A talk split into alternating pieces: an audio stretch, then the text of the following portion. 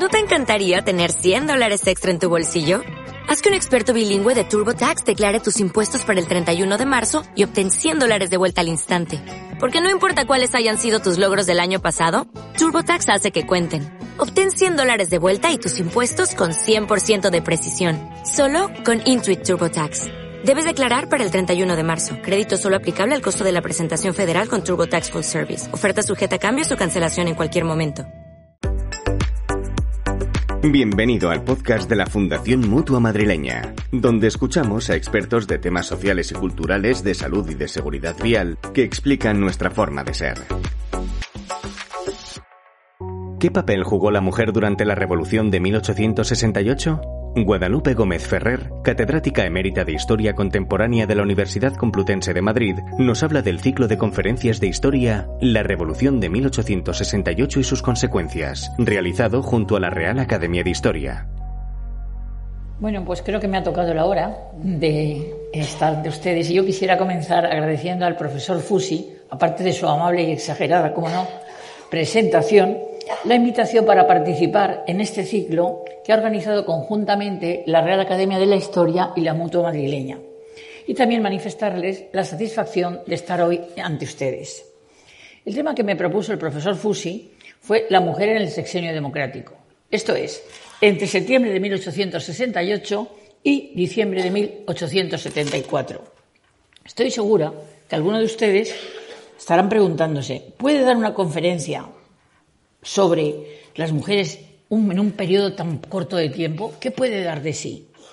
Ello me lleva a señalar algo obvio que todos ustedes conocen. El sexenio democrático constituye un breve pero convulsionado periodo que se estrenaba en septiembre del 68, apelando a nuevos aires de libertad.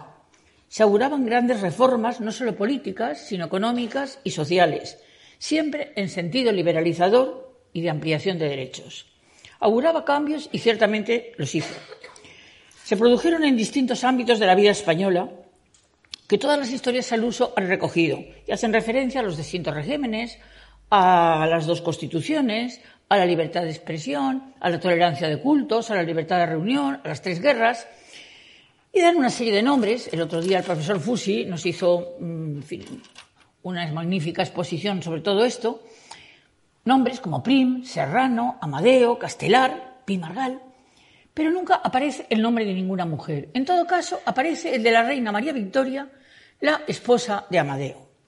Y es hora de preguntarse, ¿en qué medida estos cambios repercuten, estos cambios que hay a lo largo del sexenio y que también vimos eh, expuestos por el profesor Fusi la semana pasada, ¿en qué medida repercuten en las mujeres? ¿O es que realmente es un gueto aparte a las cuales no les influye nada de lo que ocurre en España.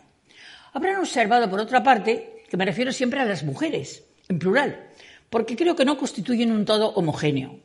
Y que, como veremos en cada situación, atendiendo no solo al género, sino también a la clase y a sus diversas circunstancias, las mujeres negociaron su posición y jugaron sus cartas bien persiguiendo distintos objetivos y con estrategias diferentes, pero es cierto que en general lo que buscaban era dejar oír su voz. Querían que se las oyera, que se las tuviera en cuenta. Unas tuvieron unas posturas más críticas con respecto a la posición subalterna que estaban con respecto al varón. Otras fueron más, más moderadas. Pero en el fondo todas pedían lo mismo, el logro de unos derechos. Unas veces al principio y un sector los derechos sociales, el derecho al trabajo y a la educación. Otras llegaron más lejos y pidieron, ya incluso en esta época del sexenio, el derecho a la ciudadanía política. Pienso que la mejor manera de conocer cuál fue la repercusión que el sexenio democrático tuvo en la vida de las mujeres es eh, trazar mi intervención, dividirla en dos partes. Una primera que nos acerque brevemente a la situación de las mujeres antes del 68, con el fin de valorar adecuadamente a continuación cuáles son los cambios que se producen durante esta época. Comenzaré, pues, por hacer una referencia a la situación de las mujeres en las primeras décadas del siglo XIX. A lo mejor tengo que ir saltando porque el tiempo es escaso. Creía que contaba con más tiempo y acabo de enterarme esta tarde que contaba con menos. Si salto luego ustedes en las preguntas, pues me hacen que haga alguna aclaración y estaré encantada de ello. ¿Cómo elegir el término ad Es decir, ¿cómo elegir el punto de partida de mi exposición? Yo creo que puede ser útil recordar lo que supuso la revolución liberal para el género femenino y considerar cómo los principios de libertad e igualdad se refractaron en el ámbito de las mujeres. Sin duda, la implantación de la revolución liberal en España, iniciada con la Constitución de 1812 y proseguida a lo largo de todo el siglo, tuvo una serie de desviaciones, de lagunas, es decir, de prácticas viciadas y olvidos importantes. Uno de ellos, no suficientemente señalado hasta fechas muy recientes, es el que atañe a la vida de las mujeres. Y es por ello por lo que me he referido en otras ocasiones a las limitaciones y a las fronteras que tuvo la revolución liberal vista desde la perspectiva del género. Dicho en otras palabras, en la España liberal no era el nacimiento, sino el sexo el que daba acceso a una serie de derechos. El derechos de carácter social, de carácter civil y de carácter político. Con el inicio de la Revolución Liberal, en las tres primeras décadas del siglo XIX, se produjeron en nuestro país una serie de acontecimientos que ofrecieron a los españoles la oportunidad de participar en la cosa pública, de imaginar mundos políticos diferentes, de redefinir los lazos sociales y, en consecuencia, de repensar la relación entre los sexos.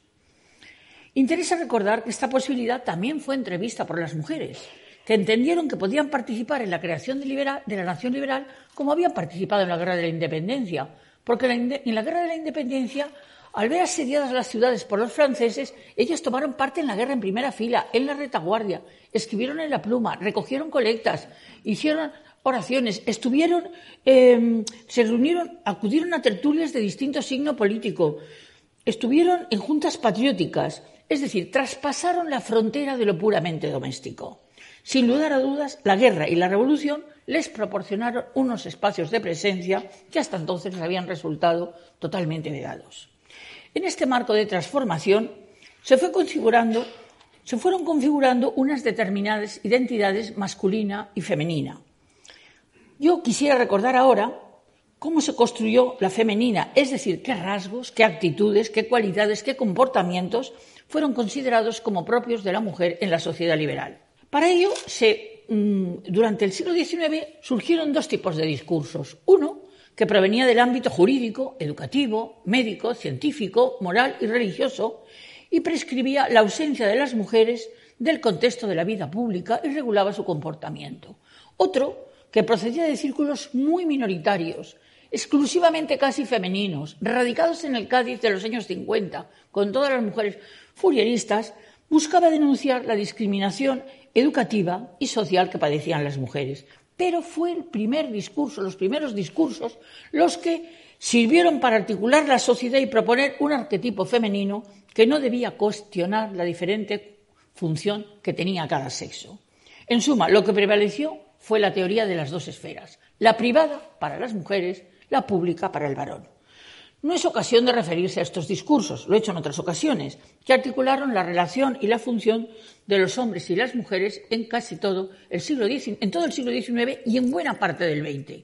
Realmente ha llegado prácticamente casi pues hasta la vida de muchísimos de ustedes, a la mía por supuesto. Pero sí que creo necesario recordar cuál fue la percepción que los políticos tuvieron de las mujeres y en consecuencia conocer cuál fue la posición y la función social que se les asignó.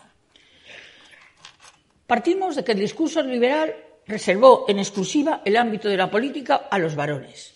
Y así se manifiesta en la reglamentación de las Cortes de 1810, de 1813, que prohíbe el acceso de las mujeres a las tribunas públicas. Es verdad que en, el, trienio se plantea el acceso, van a poder asistir, no van a poder asistir, y hay partidarios de que asistan. Ahora bien, los argumentos que estos hombres esgrimen no obedecen al deseo de satisfacer el justo deseo que mostraban las mujeres por conocer el debate público y hacerse presentes en el mismo. Su apoyo se basaba en unos argumentos en los que primaba su utilidad social. Si iban a ser las educadoras de los futuros ciudadanos, convenían que conociesen eh, las leyes, los principios que regían la sociedad liberal.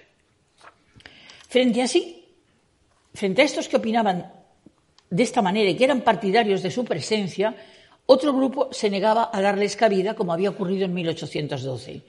Arguían que ocuparse de las mujeres en un momento semejante, estamos en el trienio 1820-1823, momento difícil, no era pertinente y constituía una degradación de la política. Para los defensores de esta postura, figuras tan ilustres como Muñoz Torrero decía la principal prenda o virtud de una señora no consiste en que entienda en los negocios públicos, sino en cuidar bien a sus hijos y no en abandonar sus ocupaciones domésticas. Los hombres son los que deben influir en las ideas y educación de los hijos. Este debate lo que pone de manifiesto es que había dos tendencias en el liberalismo. Una obedecía al liberalismo exaltado y otra al liberalismo más moderado.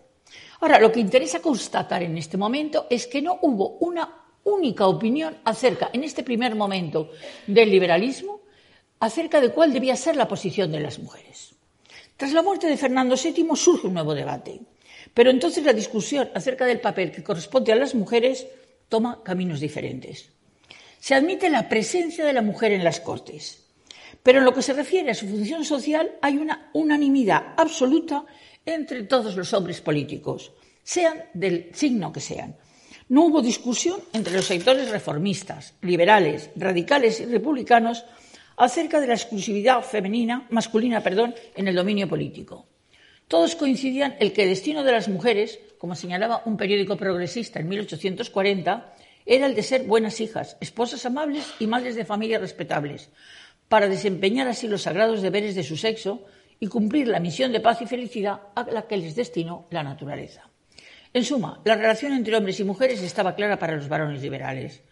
Las mujeres, en mayor medida que los hombres, no solo estaban marcadas por su sexo, sino que estaban naturalmente abocadas al mundo de lo privado. Eran, ante todo, hijas, hermanas, esposas y madres. El esquema liberal y republicano, a pesar de los principios referentes a la libertad e igualdad de su ideario, confinaba a las mujeres al espacio privado. Pero, una diferencia, a diferencia de lo que ocurría en los tiempos modernos, en los que la mujer era vista en los textos de los humanistas como ocasión de pecado y perdición de los varones, el discurso liberal las confina al ámbito privado, pero las eleva a la categoría aparentemente no política de compañeras y no esclavas del hombre, y las reviste de una influencia determinante como hacedoras de costumbres. Precisamente este modelo de feminidad, articulado por el liberalismo, vino a minar el prestigio y la legitimidad de Isabel II, como ha puesto de manifiesto brillantísimamente la profesora Isabel Bourdiel en su biografía sobre Isabel II. Por otra parte, hay que recordar que el deseo de implantar el sistema liberal en los años 40, el afán de racionalizar la administración, de centralizarla, daba a dar lugar a una serie de, mm, textos, la Constitución del 45, el Código Penal del 48, las reformas de Hacienda de eh, Monipidal, la creación de la Guardia Civil, es decir, a una serie de instituciones o de transformaciones impulsadas por los varones. Pero, paralelamente, se hace necesaria una red de beneficencia y esta red de beneficencia la van a asumir las mujeres. La condesa de Espocimina, Concepción Arenal, Micaela Dumérguez, la Madre Sacramento. Todas estas mujeres fueron agentes de cambio social en aquel momento, pero se ajustaban a los patrones de feminidad que imperaban en el momento. Ante esta posesión que el liberalismo destinaba a las mujeres, va a surgir una literatura llamada normativa, a la que luego me referiré, que lo que hacía era explicar, indicar cuáles debían de ser los códigos de comportamiento y creaba un arquetipo, un modelo al que debía aspirar toda mujer. A ello, como les digo, me referiré un poquito más adelante. Y centrémonos ya en lo que, el tema, mm, vista esto, este panorama general, vamos a centrarnos ya en el sexenio. ¿Cuál era la situación de las mujeres en el sexenio? Comenzaré por recordar brevemente lo que fue y supuso este periodo en la trayectoria de la historia de España, para detenerme luego en la medida en que afectó a las mujeres. Comencemos por la historia. Los seis años que transcurren entre el destronamiento de Isabel II y la restauración alfonsina de fines del 74 constituyen, a pesar de su brevedad, uno de los más sugestivos y reveladores periodos de la historia española del siglo XIX. El profesor Fusi trató magistralmente esta cuestión la pasada semana, pero creo oportuno hacer una brevísima referencia que sirva de marco inmediato al tema que voy a tratar. Contemplados en su conjunto, la primera impresión que nos ofrecen estos seis años es abigarrada, desordenada, difícil de reducir a líneas coherentes. El profesor Fusi hizo una maravilla para tratar de buscar unas líneas coherentes. Una monarquía, dos formas distintas de república, dos constituciones, una guerra colonial, dos guerras civiles y una contradanza de juntas y de órdenes. Demasiado para llenar seis años de historia política. Ahora bien, todos estos acontecimientos hay que encuadrarlos en el clima de utopía que corre por Europa en los años 60. Aires de libertad, deseo de ampliar la ciudadanía, puesta en marcha del movimiento obrero, de la, presencia de la Cruz Roja, la primera internacional, el desarrollo del pensamiento krausista. Es sin duda, sin duda, el sexenio es un periodo de cambio altamente provechoso para el futuro del país. Pero podríamos preguntarnos, de los cambios y las novedades que trajo este periodo, tal vez, yo creo, que uno de los más importantes y eh, sobre los que no ha reparado las historias en general al uso todavía, es el cambio que afectó al mundo de las mujeres. Voy a hacer referencia a estas mm, utilizando dos términos, conjugando dos términos, dos conceptos, el concepto de género y el concepto de clase cómo vivieron, y así voy a hacer una referencia a las mujeres de la aristocracia, a las mujeres de las clases medias y a las mujeres de las clases populares, terminando luego con una brevísima conclusión. Las damas de la nobleza continuaron tras el destronamiento de Isabel II con sus antiguas costumbres. Ocupaban buena parte de su tiempo en hacer obras de caridad. Formaban asociaciones para recoger donativos. Recordemos que en febrero del 73 se abre una colecta para construir una iglesia en el barrio de las Peñuelas donde se había, tenía un fuerte asentamiento el protestantismo. Escriben también en las columnas de las revistas, recordemos la Guirnalda. Estaban al frente de instituciones benéficas, recordemos a la duquesa de Medinaceli al frente de la Cruz Roja. Y en estos años, como había sucedido en 1808, las mujeres se movilizan con motivo también de la guerra franco-prusiana y hacen colectas que envían al Comité Internacional de Ginebra. Las mujeres de Madrid recogieron, las altas damas, claro, las mujeres de la aristocracia, en estas fiestas benéficas y rifas que hacían, recogieron más dinero que todas las del resto de España. Con ocasión de la guerra carlista, las mujeres se juntaban, se reunían en el palacio, fundamentalmente en varios palacios, pero el de la duquesa de Medinaceli es muy famoso, para, y trabajaba jornadas de más de 12 horas para hacer vendas y hacer hilas con el fin de socorrer a los heridos de la guerra carlista. Incluso este palacio se convirtió en algún momento en hospital de heridos. Pero muy pronto no deja de ser significativo que el emblema de la Cruz Roja se convirtiera en algo peligroso para los que lo llevaban, porque recayó sobre ella la idea de que detrás estaba la masonería. Paralelamente a estas actividades benéficas, la nobleza mantuvo actividades políticas. La nobleza, en gran medida, era parte de los Borbones, fundamentalmente de don Alfonso, pero también lo sabía del pretendiente don Carlos, y por ello adoptó una postura adversa ante la llegada de una monarquía extranjera. La hostilidad de la élite ante Amadeo adoptó dos actitudes, la conspiración y el rechazo público. De las conspiraciones habidas en París, todos ustedes han leído pequeñeces y recuerdan perfectamente todo lo que, lo que nos presenta el padre Coloma. Pero ¿qué ocurría en Madrid? En Madrid, la vida privada de la nobleza adquirió pronto un tono marcadamente político. La aristocracia alfonsina celebraba ostentosas y lujosas fiestas que contrastaban con la austeridad de la nueva monarquía y en estas fiestas nunca se invitaba a los monarcas. Tal vez la más conocida fue la del duque de Sesto, cuya esposa, una rusa, Sofía Trasbezka, perdónennos la pronunciación, llegó a alquilar incluso el teatro circo para sus fiestas benéficas, en las que participaron reconocidos artistas y acróbatas. Pero la participación más activa de la aristocracia en un acto de alta significación política contra Amadeo fue el motín de las mantillas, llamado por el embajador inglés de Lady Revolution. La marquesa de Sesto y la marquesa de Torrecilla comenzaron a utilizar la flor de lis en sus aderezos para manifestar públicamente su alfonsismo. A la flor de lis se unió poco después la utilización de peinetas y mantillas en los conciertos, en los bailes, en las corridas de toros y en los paseos. Y las damas carlistas copiaron esta simbología y añadieron las margaritas en recuerdo del nombre de la esposa del pretendiente Carlos VII. Pero pronto de la exhibición de estos símbolos y de la celebración de las fiestas se pasó a la provocación. El 20 de marzo de 1871, diferentes damas de la aristocracia se pusieron de acuerdo en casa de la marquesa de Alcañices para hacer el habitual paseo de la castellana tocadas de peinetas y mantillas, con objeto de hacer alarde de españolidad ante la reina italiana. La pobre María Victoria no entendió el mensaje y hubieron de traducirle lo que significaban aquellas vestimentas.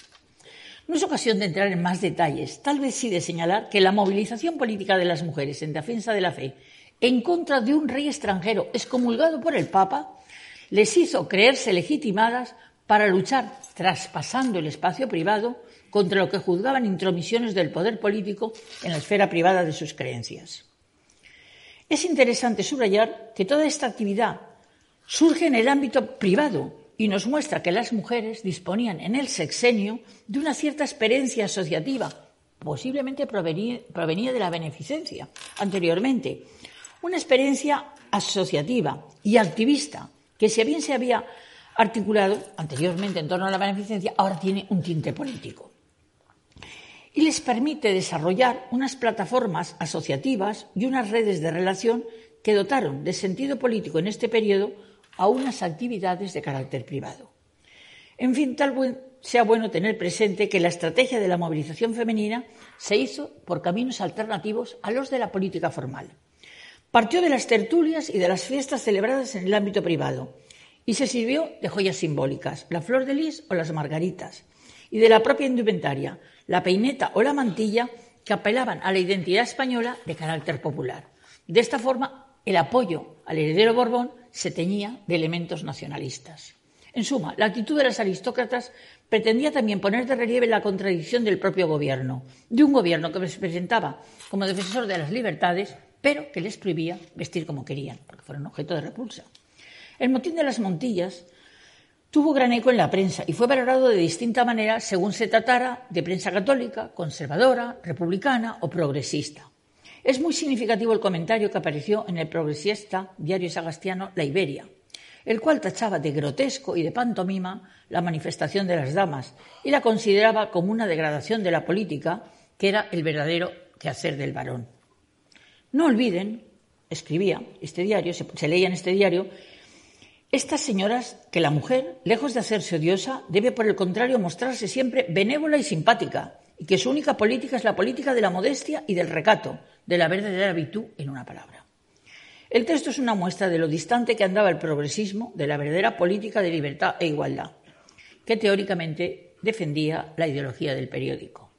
Y esto nos induce a pensar que la común asociación de progreso y libertad en el siglo XIX tal vez haya que ser revisada en estas cuestiones. Veamos ahora, centrémonos en las mujeres de las clases medias. Es cierto que hay distintos sectores en el ámbito de las clases medias, está el ámbito rural, el ámbito urbano, el hidalgo, el comercial, pero creo que realmente hay algo que eh, las une realmente. Conviene tener en cuenta que socialmente podían pertenecer a sectores distintos, sectores distintos dentro de la misma clase, pero en todas ellas se advierte una identidad de reflejos morales. La mujer es sin duda la que contribuye de forma decisiva a mantener el nosotros del grupo por encima de las diferencias ideológicas o económicas que pudieran existir. Para conocer la vida y las actitudes o las metas de estas mujeres de las clases medias, voy a, recurrir a fuentes literarias. Recurriré a la novela realista, que como tiene como método de hacerse la observación, recoge precisamente los problemas de la época, la vida cotidiana, como señalaba antes el profesor Fuss, y la vida privada, es decir, es una fuente histórica de primera eh, calidad si se trata de una, con una metodología adecuada. He recurrido también a las revistas dedicadas al público femenino que se hablaban de las modas, de la disposición de la casa, de las fiestas sociales. Aquí voy a hacer poca referencia a ellas. Y la otra fuente literaria es esa literatura que llamaba normativa, que señalaba cuál debía de ser el comportamiento y cuál debía de ser el modelo de mujer de estas clases medias. En la novela realista me fijaré cogido a dos autores fundamentalmente, podrían haber sido muchos, claro. Eh, a Palacio Valdés, que yo creo que es uno de los autores de carácter más mesocrático, más perteneciente a la clase media en mucha mayor medida que otros. Y eh, a Galdós, que, creo que es la primera autoridad dentro de la novela realista española. En el, para la literatura normativa he elegido a dos autores. Una autora, Pilar Sinués, que en La Perfecta Casada un libro que aparece en la moda de Cádiz en el 57 como libro en el 59, que se va a, tener mm, sucesivas ediciones, y era un libro dedicado a las señoras, para que instruyeran a sus hijas acerca de cómo tenían que comportarse. Y luego un librito muy pequeño de Mariano Carderera, el gran pedagogo de la segunda mitad del siglo XIX, cuya yo he trabajado este libro, pero he mm, intentado ver cuál fue la fecha exacta de su publicación. No lo he conseguido, pero creo que fue a comienzos, en los primeros años de los 60. Pero todavía, en 1999, figuraba en el catálogo de las obras de primera enseñanza como libro de utilidad para la consulta de las maestras. ¿Esto que nos indica? Que poco cambio, poca movilidad, al menos en ciertos sectores del mundo de las mujeres. Es importante recordar qué actitudes y qué comportamientos recomendaba esta literatura. Pilar Sinué se refiere al conjunto de creencias, actitudes que deben encarnar el arquetipo femenino en la sociedad liberal. Y a través de una imagen simbólica, el ángel del hogar de filiación inglesa, de filiación victoriana, de la época victoriana, se refiere a un modelo de mujer abnegada, resignada, tierna y hacendosa, que cifra su felicidad exclusivamente en el bienestar de los suyos, de los que aparece en buena medida como responsable. Carderera, el título de la obra de Carderera es muy bonito, La ciencia de la mujer al alcance de las niñas. Claro, en un momento en que estamos en el positivismo, en el cientifismo, en que los hombres se dedican a la ciencia, decir que hay una ciencia de la mujer y que está al alcance de las niñas, aquello era muy provocativo, era muy seductor, podríamos, podríamos decir. Y una advertencia, el libro está escrito en femenino y en el, los autores pone A.P.M. Carderera. Yo estoy convencida que lo escribió esta AP. que no sé quién es, pero que el título, el, nombre, claro, eh, la proyección se lo dio Mariano Carderera, que era el pedagogo de la, de la época. Este librito traza una pormenorizada agenda de la distribución de los quehaceres de la mujer a lo largo de cada día de la semana y de cada hora de la semana. Y al final dice, si le queda luego un ratito el domingo, que rece. O sea que esto era, el, libro es eh, genial. No voy a entrar en ello, pero la conclusión es clara. La mujer tiene una función doméstica y está subordinada al hombre en gran medida. Esto no debe de ser obstáculo para que ella no sienta la importancia del papel que tiene. Un papel que la hace sentirse protagonista dentro de la casa y comporta unas responsabilidades que solo ella es capaz de llevar adelante, lo que le da conciencia de una misión social diferenciada del varón pero no menos importante e imprescindible en el espacio que le es propio, el ámbito doméstico. En suma, los principios socializados desde la familia y la escuela para guiar el comportamiento femenino tratan de fundamentar, explicar y justificar lo que empieza a llamarse la misión de la mujer, y el modelo corresponde al ángel del hogar del que les hablaba. Los manuales, las revistas y la propia literatura ponen de relieve la importancia de las obligaciones y deberes considerados como específicamente femenino y subrayan con frecuencia el alcance y la trascendencia superior incluso a la del varón. La abnegación, el espíritu de sacrificio y la capacidad de sufrimiento serán socialmente prestigiados como rasgos específicamente femeninos que la sociedad valorará adecuadamente. El infringirlos, el traspasarlos, el transgredirlos, va a conllevar la degradación e incluso la deshonra, no solo de la mujer, sino de la propia familia. A diferencia de las mujeres del pueblo, las mujeres de las clases medias sabían leer y escribir. Para precisar su grado de instrucción en un país en el que de casi 8 millones de habitantes, poco más de 700.000, creo que 710.000, sabían leer y escribir, ya no digo más, leer y escribir, las que supieran más eran mucho menos. Tal vez sea bueno acudir a un texto de Emilia Pardo Bazán escrito en 1890, en la cual todavía decía en aquel momento la historia, la retórica, la astronomía, las matemáticas son conocimientos algo sospechosos para los varones. Se refería a las asignaturas que podían cursar, debía cursar la mujer. La filosofía y las lenguas clásicas serían una prevaricación. En cambio, transigen y hasta gustan de los idiomas, la geografía, la música y el dibujo, siempre que no rebasen el límite de aficiones y no se conviertan en vocación seria. Junto a esta instrucción tenida en buena medida como accesoria, es común y necesaria una educación, distingo entre instrucción y educación, pues, una educación de tipo práctico encaminada a que la muchacha sepa desempeñar cumplidamente no solo las tareas domésticas, sino la vida de relación que corresponde dentro del recato, dentro de la modestia, a una mujer de, las clases medias. En cuanto a las actitudes, no quiero insistir más sobre esto, si nos atenemos a Palacio Valdés encontramos un retablo de mujeres, ahí tiene muchas novelas escritas en la época, él las escribe posteriormente, lógicamente, pero las, las sitúa en la época del sexenio. Eh, encontramos un retablo de mujeres ingenuas que viven al margen de la profesión del marido, a la cual ni tienen acceso porque él no se lo da y porque a ellas no les interesa. En el plano espiritual son un dechado de abnegación y generosidad, doblada de una gran recidumbre moral y fortaleza para hacer frente a las adversidades y mantener el equilibrio material y moral del hogar. Recuerden la precariedad de las clases medias en ese momento, la figura del cesante, tan frecuente en Galdós. Y la capacidad o la posibilidad de, de, de de irse a las filas de la, del populares, cosa que era temida por el mundo de las clases medias. Por consiguiente, la mujer va a ser la que defienda esa posición cuando las cosas no funcionan. Y Palacio Valdés lo refleja maravillosamente. En cuanto a la práctica religiosa, continúo con Palacio Valdés, se las puede tachar de creyentes sin exceso, es lo que yo deduzco después de sus novelas. Conviene recordar que al varón le gustaba una mujer religiosa, en cuanto que esto suponía la salvaguarda moral del orden familiar.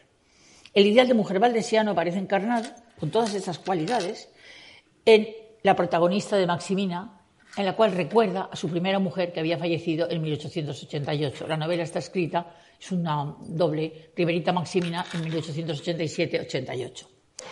Por lo demás, el desconocimiento y la transgresión por parte de las mujeres de las clases medias de todas las normas y convenciones que la sociedad les marcaba podía acarrear, como les decía, la deshonra familiar y personal. Y es precisamente Galdós, en la de Bringas, uno de los autores que personifica esta situación. La novela transcurre significativamente en fechas paralelas a la Revolución, por eso he elegido esta.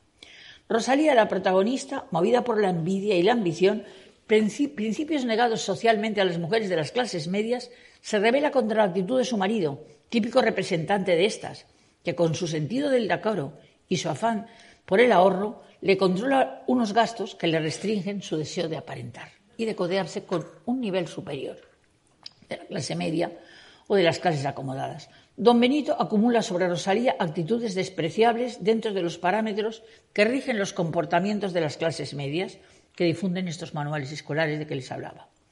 La protagonista quiere brillar, aparentar, lucir, desprecia el sentido del ahorro y el decoro de su esposo, que ella traduce como estrechez de miras. Y ante el dilema que se le presenta, son palabras de don Benito, entre la obediencia que debía a su marido y el deseo de presentarse decentemente ante la sociedad, opta por el segundo, a una costa de transgredir las normas que son propias de la mujer de su clase. Rosalía experimenta una transformación que Galdós cronológicamente sitúa paralelamente al desarrollo de la revolución. Rosalía surge, surge una transformación, un deseo imperioso de zafarse de la tutela de su marido. Podría decirse que surge en ella una actitud nueva, que le hace sentir la necesidad de ser ella misma, de ser autónoma. Ahora bien, don Benito no acepta la posibilidad de emancipación de la mujer y no le da mínima cabida en el mundo de ficción, sino que la condena. La libertad que aspira Rosalía, una libertad que le permite actuar en un plano de igualdad con el varón, no la puede disfrutar en la óptica del autor porque no sabrá utilizarla adecuadamente y lejos de ser un factor de enriquecimiento personal, lo será de desestabilización familiar. En fin, en este mundo de las clases medias, con un ideal femenino centrado exclusivamente en lo doméstico, estrecho de miras, carente de ambiciones, solo podía cambiarse con el aire que traían las ventanas abiertas por el clausismo. Estas ventanas fueron especialmente mm, fáciles o abiertas al grupo de las clases medias. Ventanas que son aprovechadas por, por algunas de estas mujeres y favorecen una serie de cambios que inician una nueva, mm, unas nuevas miras, unos nuevos objetivos entre ciertos sectores de, este, de esta clase media. No voy a hablar demasiado de la educación, puesto que la va a tratar la profesora Pérez Villanueva la semana que viene. Pero sí creo que es necesario hacer referencia a ello porque el cambio de las mujeres de las clases medias proviene precisamente de la educación. Voy a ser muy breve, pero no tengo más remedio que hacer alguna referencia.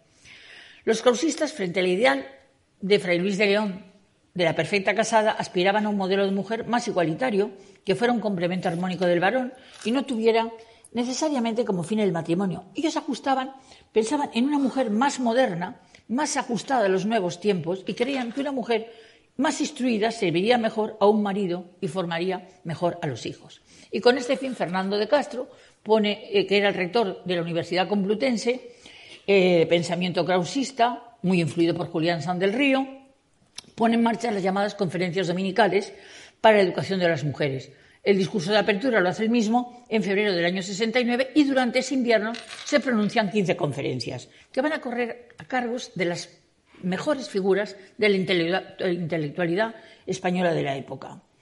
San Román, Canalejas, Pimargal, Rafael María de Labra, Álvarez Osorio, García Nieto, Castelar. Pero lo importante es señalar que no todos estuvieron de acuerdo en torno a la posición que debían tener las mujeres en el nuevo régimen. Pi Margal mantuvo una postura totalmente contraria a la participación política de las mujeres hizo suyo el, mujer, el modelo de la domesticidad. Rafael María de Labra aborda el tema desde un punto de vista jurídico y aparentemente, no aparentemente, se pronuncia realmente por la igualdad, incluso habla del voto. Pero a continuación se pronuncia por la dilación de este derecho hasta que las mujeres alcancen el nivel necesario y la sociedad y en la sociedad se operen los cambios imprescindibles para que se pueda llevar a cabo esta novedad. Y yo me pregunto, ¿y no se necesitarían también unos cambios para que estos varones analfabetos pudieran tener el voto, como mm, dice la Constitución de 1869? Pues no lo sé, pero en la mente de estos señores no era suficiente. Y es que, sin duda, las 15 conferencias que se pronunciaron en la universidad pretendían elevar el nivel de instrucción de las mujeres, pero se inspiraban todavía en un ideal de instrucción de cara a la maternidad, haciendo hincapié en la practicidad de los conocimientos. Ante el éxito obtenido, surgirá la Escuela de, Institutrices, en ese mismo año, en el 71, la Asociación para la Enseñanza de la Mujer, en fin, todo esto les hablará la profesora Pérez Villanueva. Con distinta finalidad, pero con el mismo objetivo de extender la educación, en este caso para que no se perdiera el componente religioso, hubo una movilización de ciertos sectores de las damas católicas. La amenaza de, secularización que podía derivarse no solo del ambiente, sino de la tolerancia de cultos que eh, decía la Constitución, les llevó a, a crear una serie de redes asociativas. La más importante fue la Asociación Católica de Señoras de Madrid, creada en 1870 y que rápidamente puso en marcha 17 escuelas primarias y que continuaría. Desde otro ángulo, también las mujeres republicanas tomaron conciencia de la importancia de la educación y se crearon muchas escuelas de adultas. Ahora bien, todas estas iniciativas de las que les he hablado tienen un, carácter privado. ¿Repercutió algo en el ámbito público? Eh, las mujeres no podían eh, matricularse en secundaria ni en la universidad. No existía una ley que lo prohibiera. Y esto parecía que podía permitirlas, pero nada más lejos. Es que era imposible. No se podía pensar que una mujer fuera a un instituto o a una universidad. Ahora, el problema surge cuando hay dos mujeres que, una de Huelva, otra de Barcelona, quieren matricularse en secundaria, se les autoriza durante el sexenio, y cuando van a recoger su título de licenciadas en 1878, se produce una conmoción en el Ministerio de Fomento, una serie de consultas. ¿Cómo se va a conceder si no hay ninguna mujer licenciada?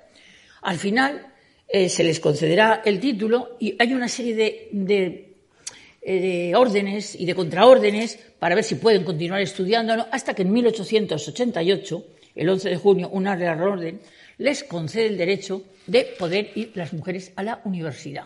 Ahora eso bien, con permiso de la autoridad académica, que previamente tenía que contar con el permiso del padre o del marido. Y esta situación se va a mantener hasta el 8 de marzo de 1910. Pero lo importante es que el sexenio había abierto un camino para que las mujeres pudieran alcanzar el título universitario. La profesionalización tardaría todavía mucho. El, nuevo horizonte educativo afectó fundamentalmente a ciertos sectores de las clases medias. En buena medida, las clases populares permanecieron al margen de este nuevo horizonte cultural era abierto por el, krausismo. En cuanto se refiere a la aristocracia y la alta clase, era frecuente que recibiesen una educación privada y tenemos pocas noticias porque faltan biografías sobre ellas, contamos con alguna. Otro ámbito, este sí de carácter político, en el que las mujeres de las clases medias acomodadas se implicaron fue en el abolicionismo. La sociedad abolicionista se creó, como ustedes saben, por el puertorriqueño Vizcarrendo en 1864 y en él participaron las mujeres. Ahora, no es un tema que haya traído la historiografía y poco sabemos. Sabemos que participaron con la pluma, Concepción Arenal, con la palabra Carolina Coronado. Hay dos etapas en esta del abolicionismo, del 64 al 66, porque en el, con motivo del motín de los artilleros del cuartel de San Gil son suprimidas todas las asociaciones reformadoras. Y sabemos que en esta primera época participan las mujeres. En la segunda etapa, iniciada en Madrid en octubre del 68, hay un grupo de señoras que en el Teatro Circo de Madrid, que es donde tiene lugar el primer mitin, entre ellas Carolina Coronado, lee una proclama instalando a la abolición. Pero este mitin del Teatro Circo tuvo más consecuencias. Aparte de la emotividad que se había, la psicología colectiva que se había creado entre muchas mujeres, la presencia de las mujeres abolicionistas en escenarios y balcones de los teatros y el tono cada vez más político del movimiento, claro, el tono político llevó a que las mujeres se fueran retrayendo y decidieran que el camino de las mujeres debía de ser distinto al de los varones. Cuando, el 11 de, cuando en febrero, el 11 de febrero, la República se hace cargo de este movimiento, vamos, es la Diputación lo que lo va a sufragar, lo van a llevar las Hermanas de la Caridad, tiene un carácter puramente político y las mujeres dicen, pues no tenemos nada que hacer y se retira. Ahora bien, el tema del abolicionismo femenino es un tema en el que todavía es necesario profundizar para conocer la postura de muchas mujeres, porque recuerden ustedes que muchas mujeres habían sido favorecidas económicamente por el tema de la esclavitud. Muchas de las grandes fortunas de la restauración se habían hecho en ultramar. Y también habría que conocer la postura de otras mujeres que, implicadas en el sector textil, habían sufrido las consecuencias de la guerra de secesión porque no les llegaba el algodón cuando se suprime la esclavitud.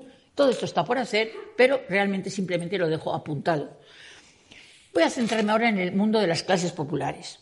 La inmensa mayoría de las mujeres en España pertenecía al mundo rural y puede decirse que estuvieron marginadas de la política, analfabetas casi en absoluto, por su mayoría. Actualmente tenemos escasas noticias de la medida en que pudo afectarles el sexenio. Es un tema que está requiriendo mayor atención por parte de los historiadores. Ahora sí tenemos noticia de que hubo protestas campesinas en las que participaron las mujeres. Es cierto que éstas, salvo casos concretos, se mantuvieron al margen de la vida y la acción política, pero no es menos cierto que, lejos de permanecer confinadas en la casa, mantuvieron sus propios espacios de relación, la fuente, el lavadero, el horno, la plaza, al tiempo que desarrollaban una serie de actividades que les permitían tener una cierta autonomía. Ellas criaban ganado, cuidaban la huerta, hacían quesos y hacían otras actividades. En el mundo agrícola, este conjunto de actividades había generado una serie de saberes femeninos sobre la vida, la muerte, la salud y una serie de conocimientos médicos, sociales y simbólicos que las situaban en un plano diferente al de los varones, pero no marginal. Su presencia era imprescindible en numerosas situaciones, recordemos los partos, y esto les daba cierto poder.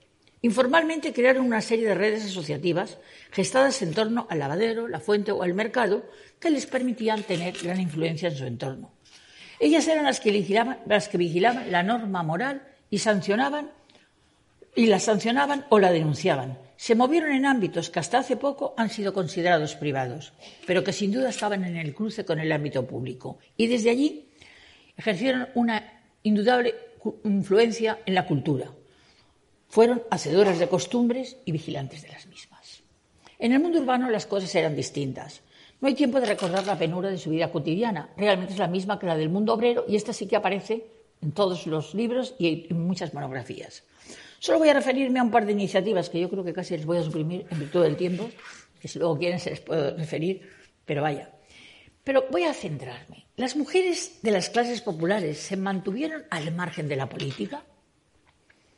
Muchas o algunas mujeres se integraron de la misma manera que los hombres en actividades manufactureras, en minas y fábricas de tabacos y, textiles principalmente. Y se integraron también, tomaron opciones políticas. El socialismo utópico, el republicanismo federal y el internacionalismo. Editaron y colaboraron en la prensa que les era afín. Formaron las primeras asociaciones de mujeres republicanas. Se organizaron en secciones de oficios de la Internacional Participaron en diversas manifestaciones.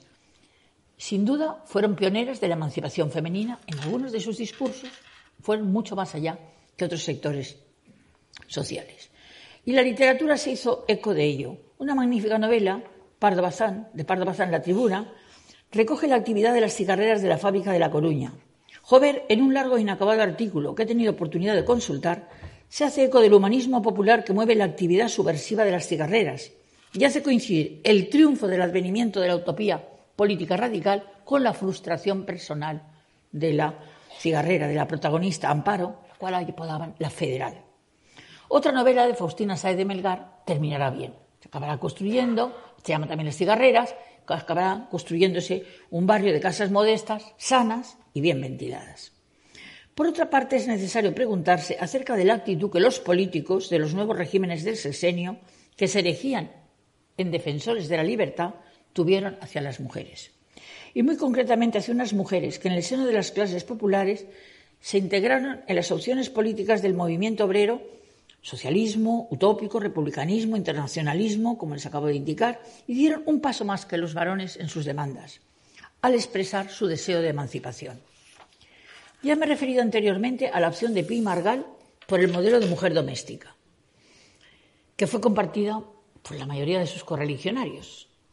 Voy a referirme ahora a la actitud de rechazo general que se traducía desde el poder con la represión, la censura o la prisión hacia las mujeres cuando éstas radicalizaban sus posiciones, no tanto en aspectos que atañeran a lo social, sino en aquellos que trasvedían más de lo que juzgaban oportuno los varones los modelos femeninos vigentes.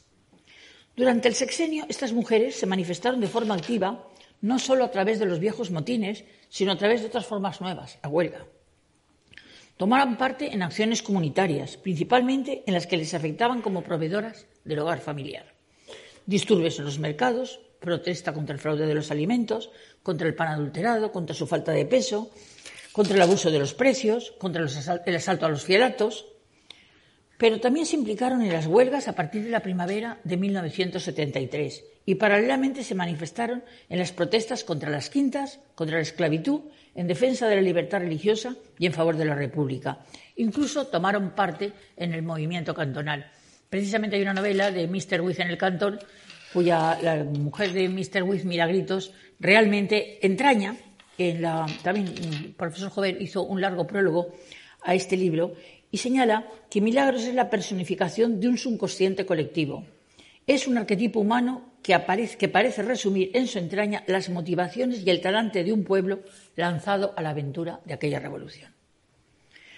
Aunque aún queda mucho por conocer en lo que se refiere al activismo de las mujeres de las clases populares, sabemos que se organizaron en clubs republicanos. Tal vez el más importante fue la Asociación Republicana de Mujeres, creado en el Casino Republicano de Madrid en julio de 1869. Su presidenta, Carmen Munte, priorizaba la función de socorrer la miseria que aflige a los trabajadores. La vicepresidenta, sin embargo, iba más allá de esta labor asistencial y en el discurso inaugural se pronunciaba no solo por la ayuda a obreros y mujeres, las dos clases desheredadas de la sociedad, sino que proponía que a las mujeres se les procurase la propiedad a la que tenían derecho. Y esto era nuevo. El ejemplo madrileño tuvo con Cádiz, que se formó el Club María Pineda bajo la presidencia de Guillermina Rojas y se extendió por lugares distintos de la península.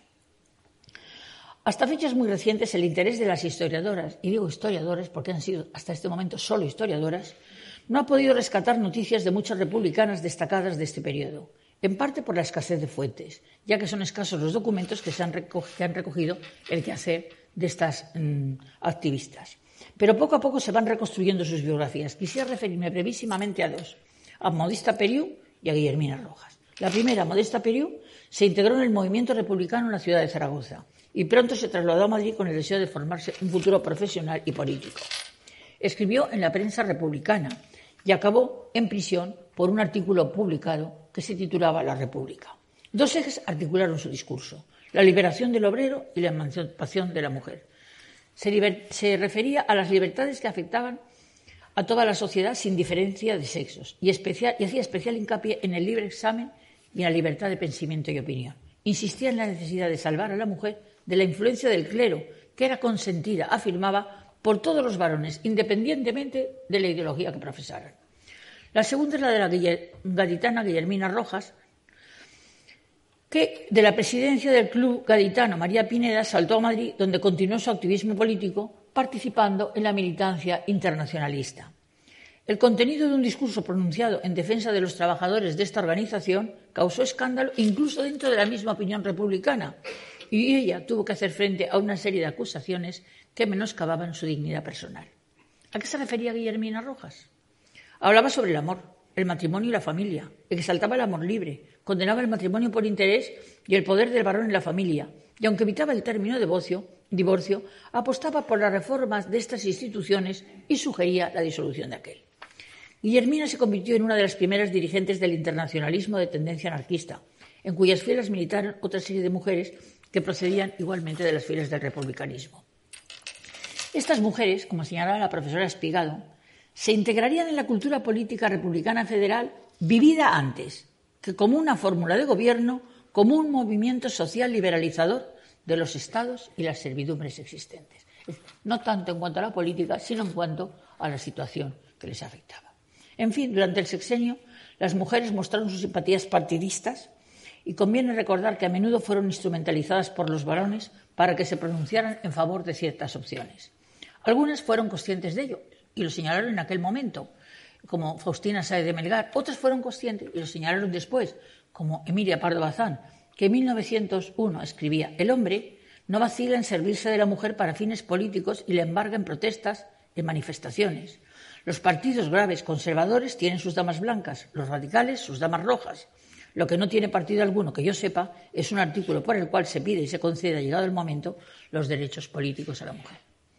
Sin duda, estos seis años no solo propiciaron unos cambios políticos e institucionales, como magistralmente, insisto, nos recordó el profesor Fussi la semana pasada, sino que pusieron en marcha de manera irreversible un proceso de cambio en el ámbito femenino del que aún estamos siendo testigos. El sexenio removió muchos cimientos de la era isabelina en lo que se refiere a la situación de las mujeres. Les abrió nuevos horizontes intelectuales que las llevaron a tomar conciencia de su propia dignidad y de la necesidad de lograr una autonomía respecto al varón y conseguir la triple ciudadanía, social, civil y política. Para ello les fue muy útil las plataformas informales o las redes asociativas que se habían creado durante el sexenio en las distintas clases sociales. Las mujeres de la alta clase se ejercitaron en conspirar y en manifestarse en favor de la monarquía borbónica, apelando a una tradición teñida de valores nacionalistas. Las mujeres de las clases medias pudieron acceder a un nuevo horizonte intelectual que les permitió tomar conciencia. Es muy importante el grupo de maestras que a lo largo de que todo después se ve que han tomado conciencia de esto y van a buscar unos derechos sociales, es decir, el derecho al trabajo y a la educación. Es decir, acceder a un nuevo horizonte que les permitió tomar conciencia, decía, de que el título de defensoras de los valores morales que la sociedad les atribuía era una forma de enmascarar las libertades que se les negaban. Las mujeres de las clases populares fueron más allá. No solo crearon redes asociativas de carácter formal y levantaron la voz en demanda de unos derechos propios, sino que pusieron en cuestión la autoridad de la Iglesia, la institución del matrimonio y la organización de la familia, llegando incluso a pedir derechos políticos. En suma, y para no alargarme más, todos estos cambios abrieron la puerta a las librepensadoras, fueron semilla del asociacionismo femenino de distinta ideología que aparece en el primer tercio del siglo XX y se convirtieron en el punto de partida del camino que había, que había de conducir a la obtención de derechos y a la igualdad de oportunidades. En fin, y ahora sí que termino, el sexenio fue una época de cambios que afectó al mundo político y dejó su huella en el periodo siguiente de la restauración. Pero también en el ámbito femenino puso en marcha una gran revolución, que, como señalara Pardo Bazán, a diferencia de otras habidas en la historia, ni sería cruenta ni comportaría violencia. Muchas gracias. Sin duda, en... muchas gracias.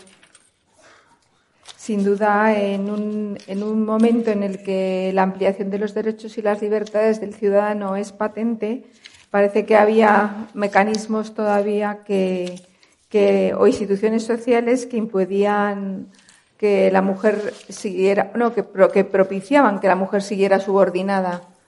Y en cualquier caso, allí hay un rango muy variado de mujeres en todos los estamentos sociales que fueron como la primera generación de mujeres libres, podríamos decir.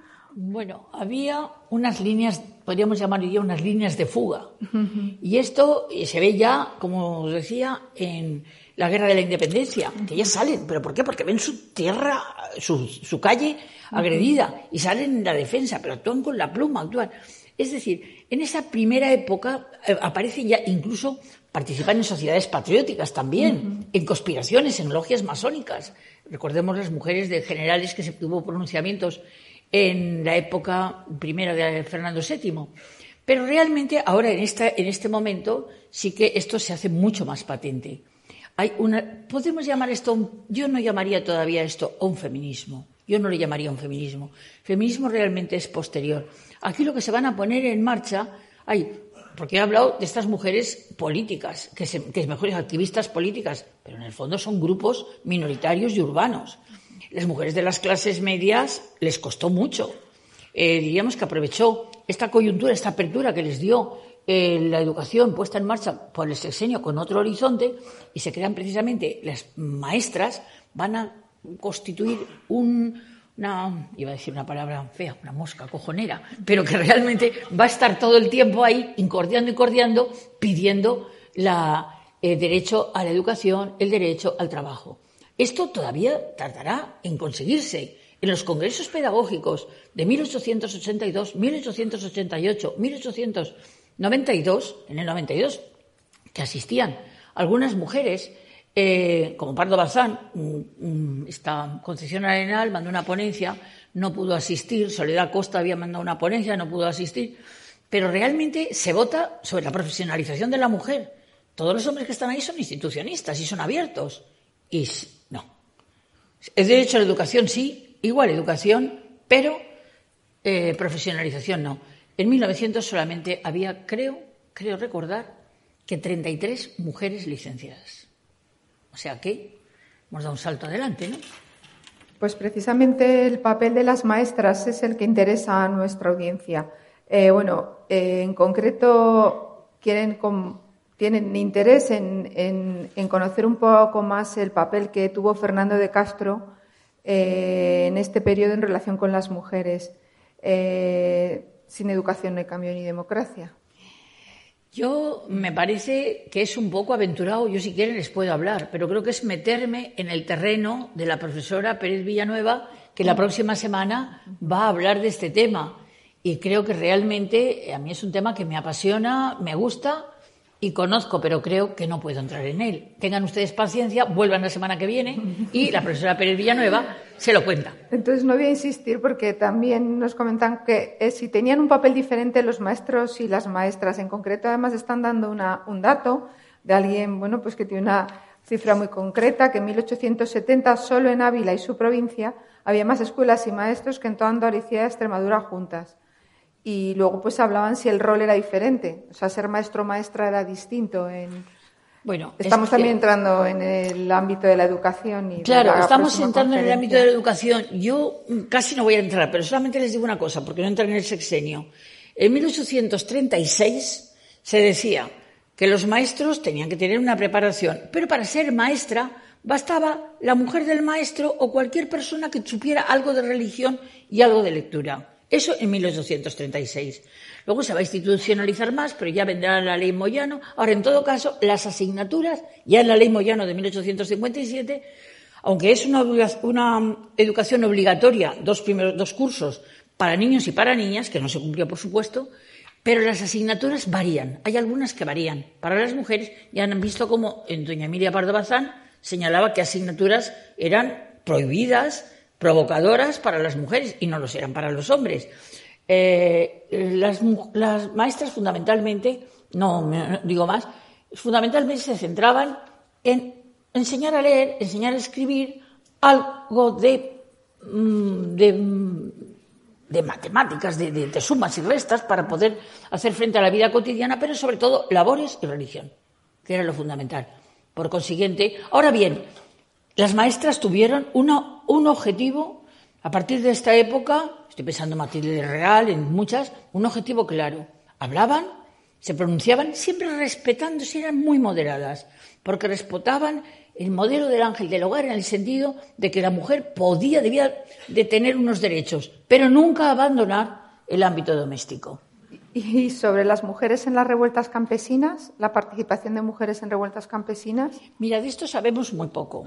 De esto sabemos muy poco, lo he dicho, porque eh, el mundo campesino se ha trabajado muy poco.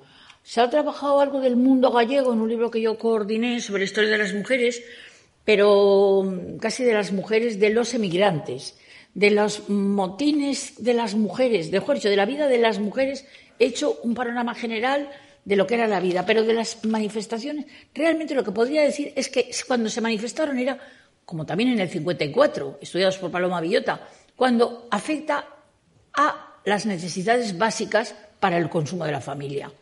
Es como refería en lo urbano, hay malas cosechas, subidas de precios, en fin, de este tipo es cuando se manifiestan.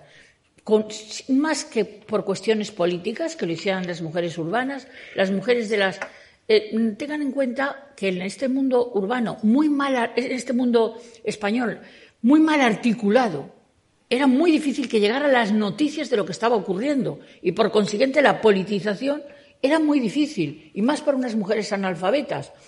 Los hombres en estos pueblos acudían a las tertulias, a la trastienda del farmacéutico, los notables, y se había, había una lectura en común, pero las mujeres no, las mujeres hablaban en la fuente del fulanito y del menganito, y de una serie de, de cómo se fabricaba una cosa y otra, y cómo se podía atender a los partos y cómo se podía curar una enfermedad, pero no tenían manifestaciones en otro, que yo sepa, hasta este momento, en otros ámbitos. También hubo las primeras mujeres periodistas en esta época, ¿qué papel tuvieron? Pues claro que hay mujeres periodistas. Margarita Pérez de Celis y... Bueno, mm, Margarita Pérez Celis y Josefa Zapata, que son furianistas en Cádiz, eran periodistas, eran escritores. Josefa Zapata provenía de una familia noble. Y es, mm, sobre todo, ellas eh, abogaron, estas mujeres periodistas, eh, fueron autoras de revistas, empiezan las revistas dirigidas a las mujeres, y estas mujeres concretamente abogaban por la atender a los pobres y por instruir a las mujeres. No pedían más derechos, simplemente iban por ahí. Pero luego hay una serie de revistas femeninas, La Moda Elegante, que estas revistas dirigidas a las mujeres, muchas estaban escritas solo por mujeres, alguna había alguna colaboración masculina, y les hablaban de las modas. Por ejemplo, en el, en el sexenio se dice que sería oportuno utilizar el corsé Empiezan, eh, la, belleza era la mujer de cutis blanco y empiezan, los polvos de arroz era lo que se utilizaba. Y entonces empiezan las marcas de los empiezan los anuncios y artistas famosas, eh, Matilde Díez, si no recuerdo mal, polvos Matilde Díez, dejarán la cara blanca, limpísima y no sé qué. Otra artista, es decir, empieza esta em, publicidad de productos y también en estas periodistas eh, abundaban mucho en las fiestas sociales. Dentro de las clases medias, las clases un poquito más mm, mejor, más acomodadas, estaban, buscaban el mimetismo social. O sea, las clases, mm, dentro de la clase media existían el miedo a la degradación, al clase es decir, a caer en las filas de las clases populares. Pero había otras que mediante el matrimonio buscaban mm, meterse en el mundo de las clases acomodadas. Y entonces vestirse de esta manera, eh, comprar en los mismos sitios, y esto, las revistas, las fiestas pequeñas que hicieran en su casa, parecerse lo más posible a las que hacían las mujeres de la, alta clase, y las revistas daban cumplida información de, ello. Bueno, esta sección de, social, en la época de comienzos del 20, aparecen las, las mm, vacaciones que eran de tres meses. Y los equipajes que se llevaban y todo, en fin, era algo, es algo en la prensa, pero en las revistas de mujeres eran consultorios, los consultorios los hemos visto hasta nada, pero en fin. O sea, que el feminismo llegó más tarde porque aquí tampoco encontró en España una estructura eh, socioeconómica que permitiera que se desarrollara antes. el feminismo, en buena medida, es feminismo en de unas clases medias. Y en España no había clases medias, no había ilustración. Y estas plataformas que os digo y estas redes asociativas van a dar lugar a que en el comienzo del siglo XX sí que haya ya unos movimientos asociativos católicos eh, mm, de centro o moderado o más radicales. Y estos van a propiciar que en 1919 se cree la ANME, es decir, una asociación de mujeres, en la cual se integran todas sin diferencia de ideología.